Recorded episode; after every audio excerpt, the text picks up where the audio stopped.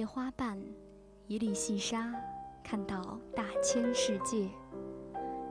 一杯清茶，一段小曲，品茗书香境地。一首小诗，几句真言，领略人世百态。选择自己喜欢的，喜欢自己选择的。相关阅读，阅读相关，让声音更好听，让耳朵更乐意。选择读书吧，一起读书吧。Are you ready? Let's go.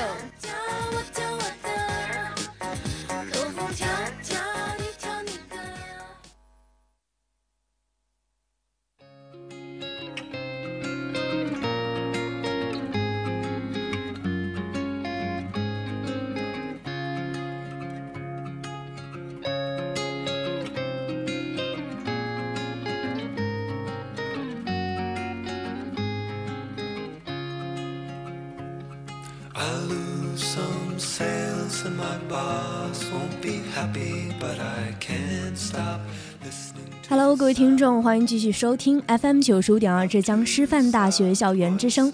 北京时间的十七点三十一分，这一节依旧是一家和你相约的读书吧。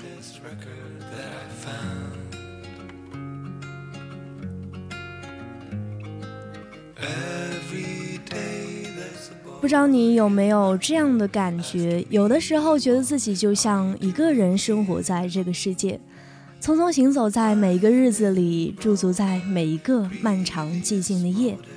偶尔拾起一本书，因着彼此思想的如此契合或碰撞而激动不已。于是，一本本的书构建出一个并不荒芜、充满灵性的后花园。可是，让我如何遇见你呢？也许一封小小的邮件就改变了一切。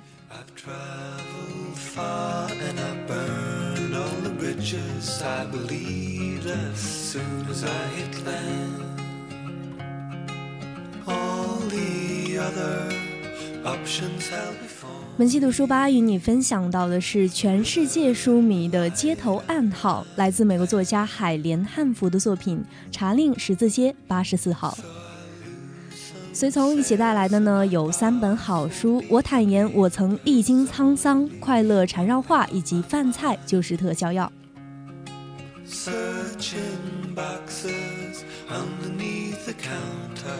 第三个板块，书讯快车带来的一条消息是，文学大家去世了。那么，这位文学大家是谁呢？我们留一个秘密。更多精彩感动，尽在本期读书吧。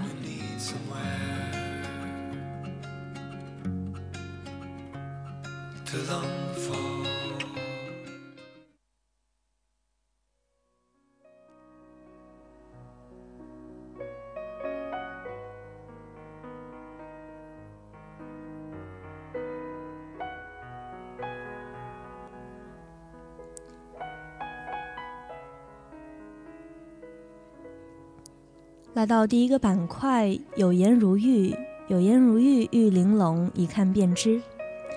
本期读书吧与你分享全世界书迷的街头暗号，来自美国作家海莲汉服的作品《查令十字街八十四号》。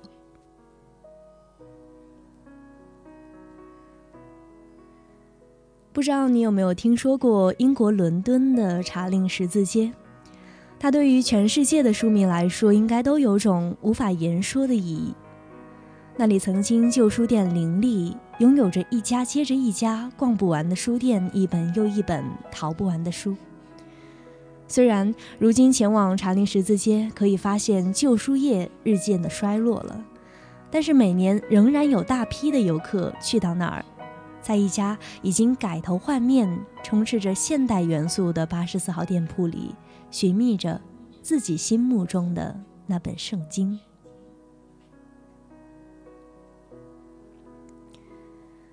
查令十字街八十四号就是有着这样一种长盛不衰的奇特魔力。这是一本七十年代出版的老书，不同的是，全书都由一封封的信件组成，人物关系与事件都在你来我往的信件中展露无遗。语言是直白通俗的，美式幽默与英式矜持由试探性的碰撞到完美的融合，让你在读的过程中也总是会会心一笑。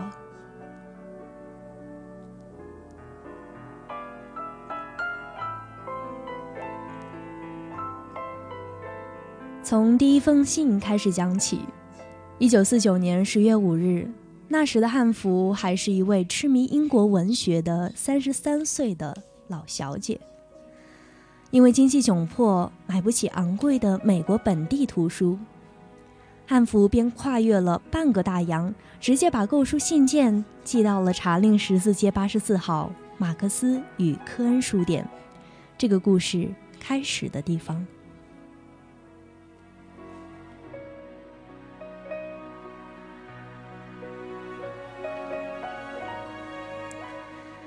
几天后，书店的工作人员将账单与书一并寄上，并在回信中称汉服为“敬爱的夫人”，署名 F.P.D。汉服拿到想要的书后，继续回信购书，在结尾处风趣地写道：“希望你们的夫人和我们这儿是两码事儿。”后续的回信中，对汉服的称呼便立刻改成了“敬爱的汉服小姐”。之后，汉服又抱怨：“天晓得你叫啥？”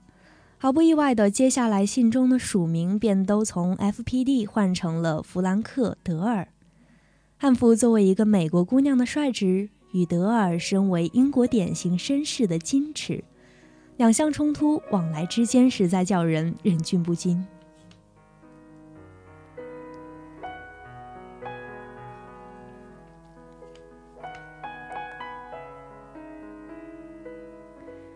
二十年间，德尔为汉服在书店建立了资金账库，为他寄去一系列他需要的书籍，赶在旅游旺季之前结下他可能中意的作品，为他奔波在乡间各户住宅中寻找那已经绝版的一本本古书。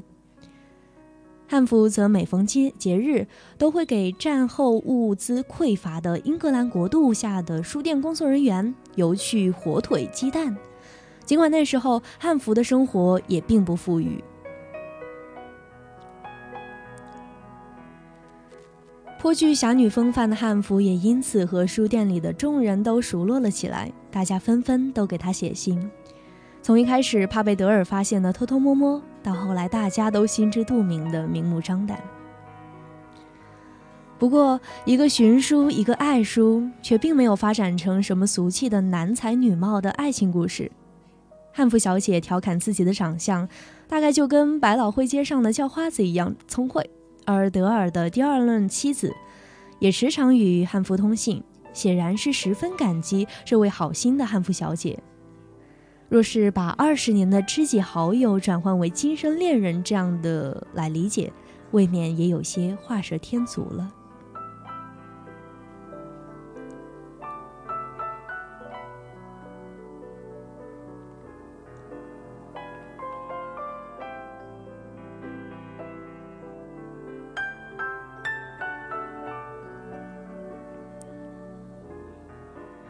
全书终止于信中德尔的死讯。一九六九年一月八日，德尔的最后一封信留下了“想念您”三个字，却始终没能见上汉服一面。汉服一直苦于经济条件，无法到英国去。得知德尔去世，他在心痛之余，给友人写下本书的最后一封信。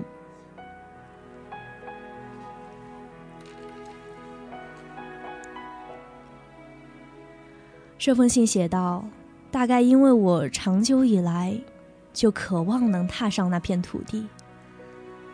我曾经只为了瞧伦敦的街景而看了许多英国电影。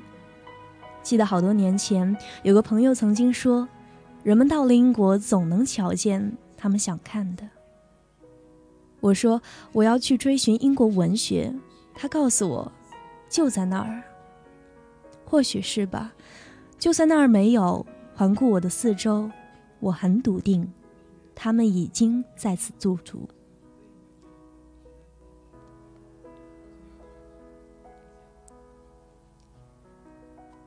卖这些好书给我的那个好心人，已经在数月前去世了。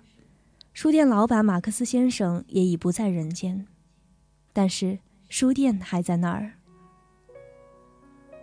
你们若恰好路经茶令十字街八十四号，待我献上一吻，我亏欠他良多。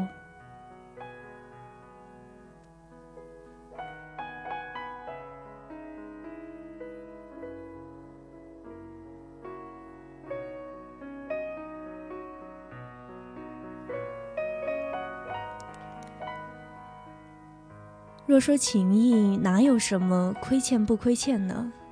二十年的通信时光似乎都被拉展开，由书串联起的信任和温暖，也由此变成一种无法言喻的绵长。或许就像译者说的那样，一旦交流变得太有效率，不再需要翘首引颈、两两相望，某些情谊也将因而迅速贬值而不被察觉。一封可能需要两周甚至更久才能寄到的信，上面有邮戳、邮票，写信人当时问及你的地址，不是一条简短的信息传达。里面的情谊，我想只有经历过的人才懂。在汉服眼里，真正亏欠的，应该是不断从旧书店寄出的那些除无价情谊之外的财富吧。朝圣之路，大学论弥赛亚。虽然二十年未踏上英伦国度，但他始终笃定自己痴迷一生的英国文学，已驻足在他眼前。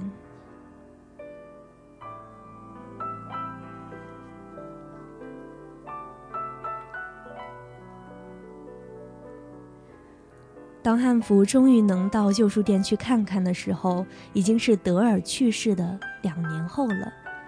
为了纪念德尔先生，汉服在获得德尔先生家人的支持后，出版了这本书。你想，没能见上一面，真的会让人遗憾吗？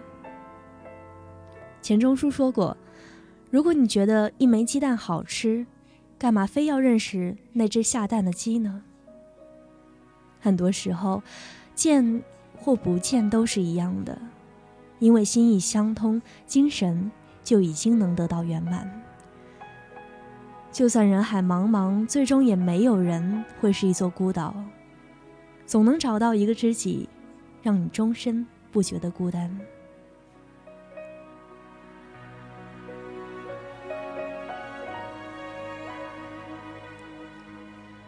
很喜欢这样的故事，字面是温暖的，底下的含义又让人感到慰藉。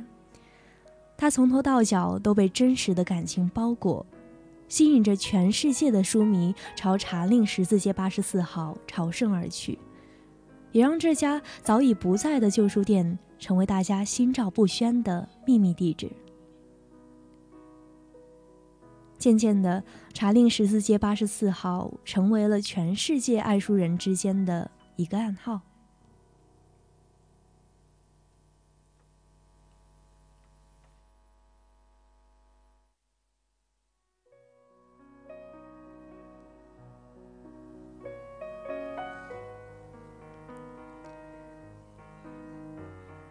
希望有一天，也将有这么独特的一本书，能够成为 FM 九十五点二质量师范大学读书吧，与你们的暗号。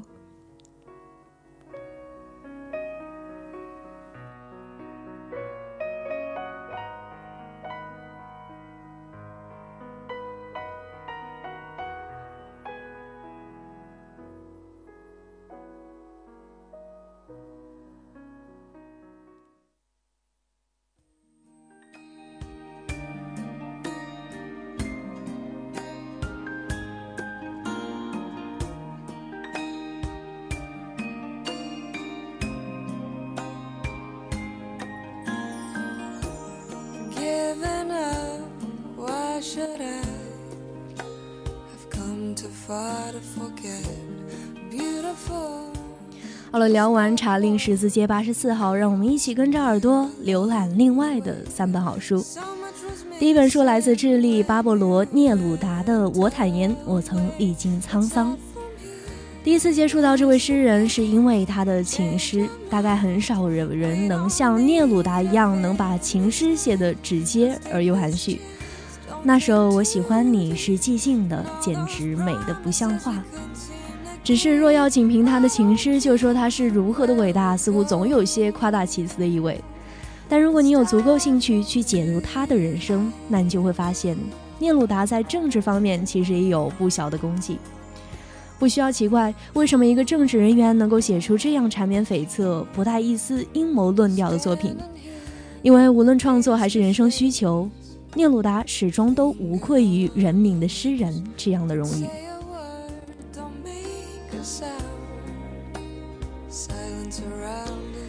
我坦言，我曾历经沧桑。这本书是聂鲁达的一本自传体回忆录。其中呈现了不少作家和艺术家的译文趣事，当然，更重要的是他舒缓而诗意的一生，流泪与亲吻，孤独与人民，一切人生元素都活在这些历久弥香的文字中。那些欢喜和悲伤，那些执着和信念，那个始终保持一颗童心的伟大诗人，从智利的大森林中第一次完整而真实的朝我们走来，他把人生。也写成了一支能开出花的诗歌。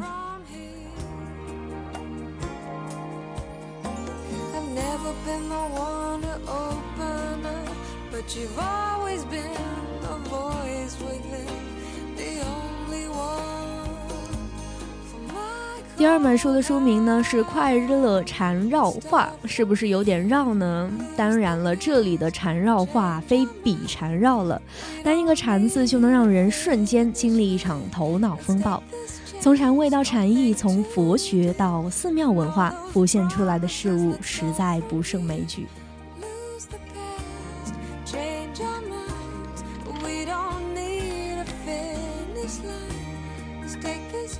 缠绕画恰好也取意于此，它被誉为来自美国的心灵艺术，是一种全新的绘画方式，旨在通过轻松的图画来使人进入一种冥想的状态，达到身心平和。当你全身心的投入到禅画的制作时，你的身体将会得到放松，焦虑和压力也会逐渐的减少，自信心将会得到提升，潜在的艺术也会被激活，同时一个新的广阔的艺术天地将会为你展开。你将会发现美无处不在，是不是很神奇呢？《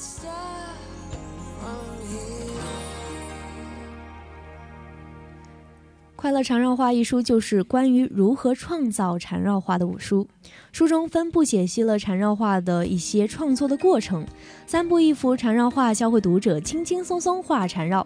不论你是经验丰富的缠绕高手，还是初次接触缠绕画的新手，这本书中大量的创作方法解析和精美的缠绕作品，一定会让你受益匪浅，大开眼界。闲暇时刻就不妨和朋友们一起来进行一场头脑和心灵的双重瑜伽吧。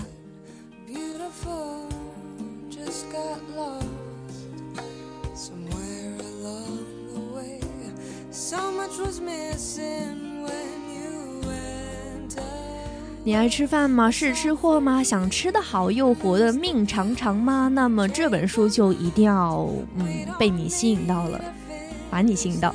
饭菜就是特效药，来自中国的一位作家温维健写的，相信大家都听过，身体好全靠养。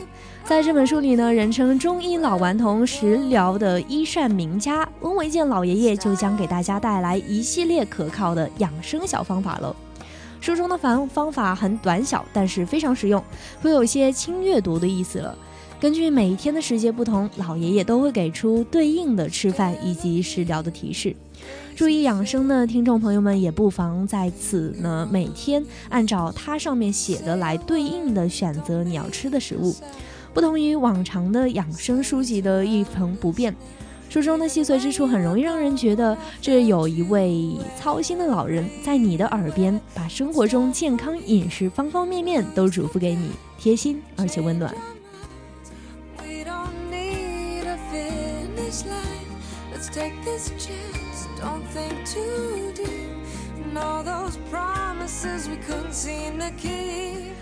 饭菜就是特效药，它有办法让你更强、更美、更健康。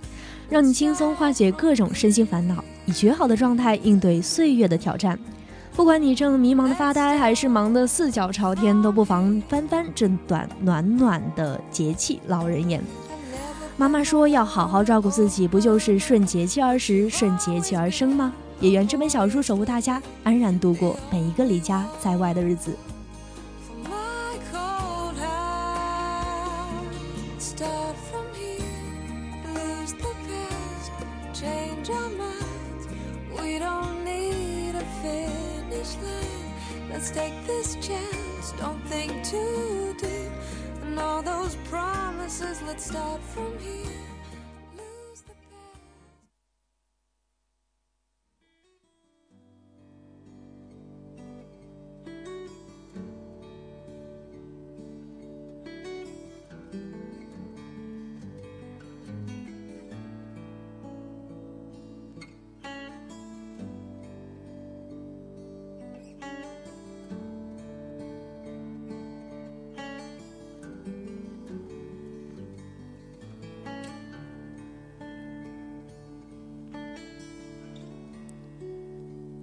Don't think too deep. And all those promises, let's start from here. 跟着歌曲，我们一起加入了书讯快车这个板块。本期书讯呢，是一位作者的去世，铁皮鼓作者君特·格拉斯去世。有人调侃说，格拉斯在国内一共出过两次名，一次是获得诺贝尔奖的时候，另外便是这一次。的确，很多人对格拉斯不甚了解。似乎格拉斯的逝世也只是在文学界再次掀起对格拉斯评价争议的浪潮。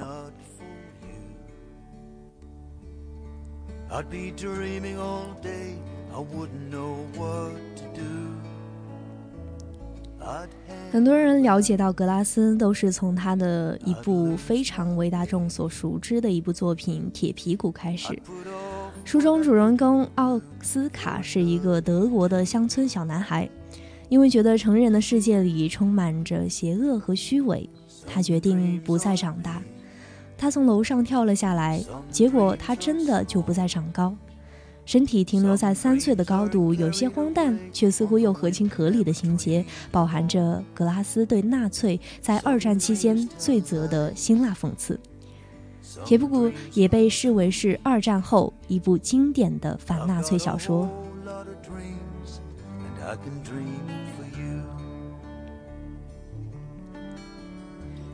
继《铁皮鼓》之后呢，格拉斯又陆续创作了《猫与鼠》以及《狗年月》，三者合称是“淡泽三部曲”。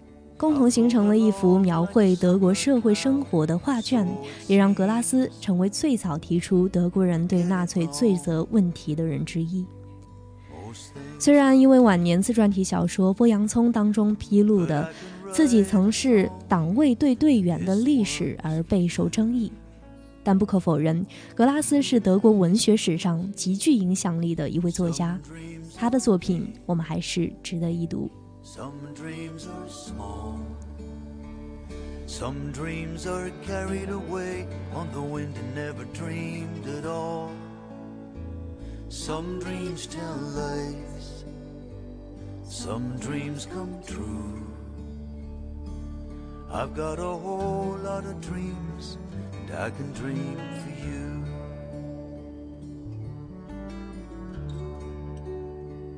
Some call it happy,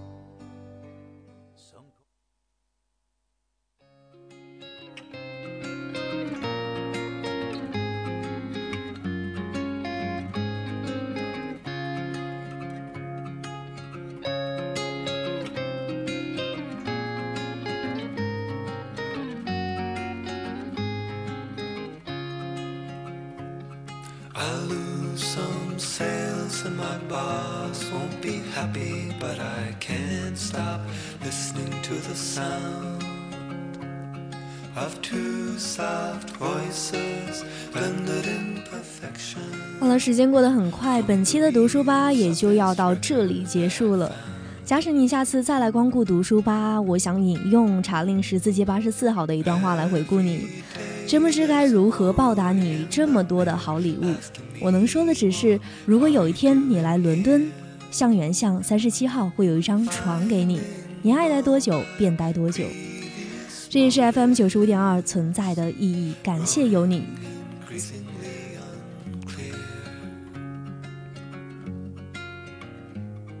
也是感谢编辑精心的准备的这次稿子，这同时呢也是他非常喜欢的一本书，所以希望我这次节目没有让他失望喽。我是一佳，我们下期再见，拜拜。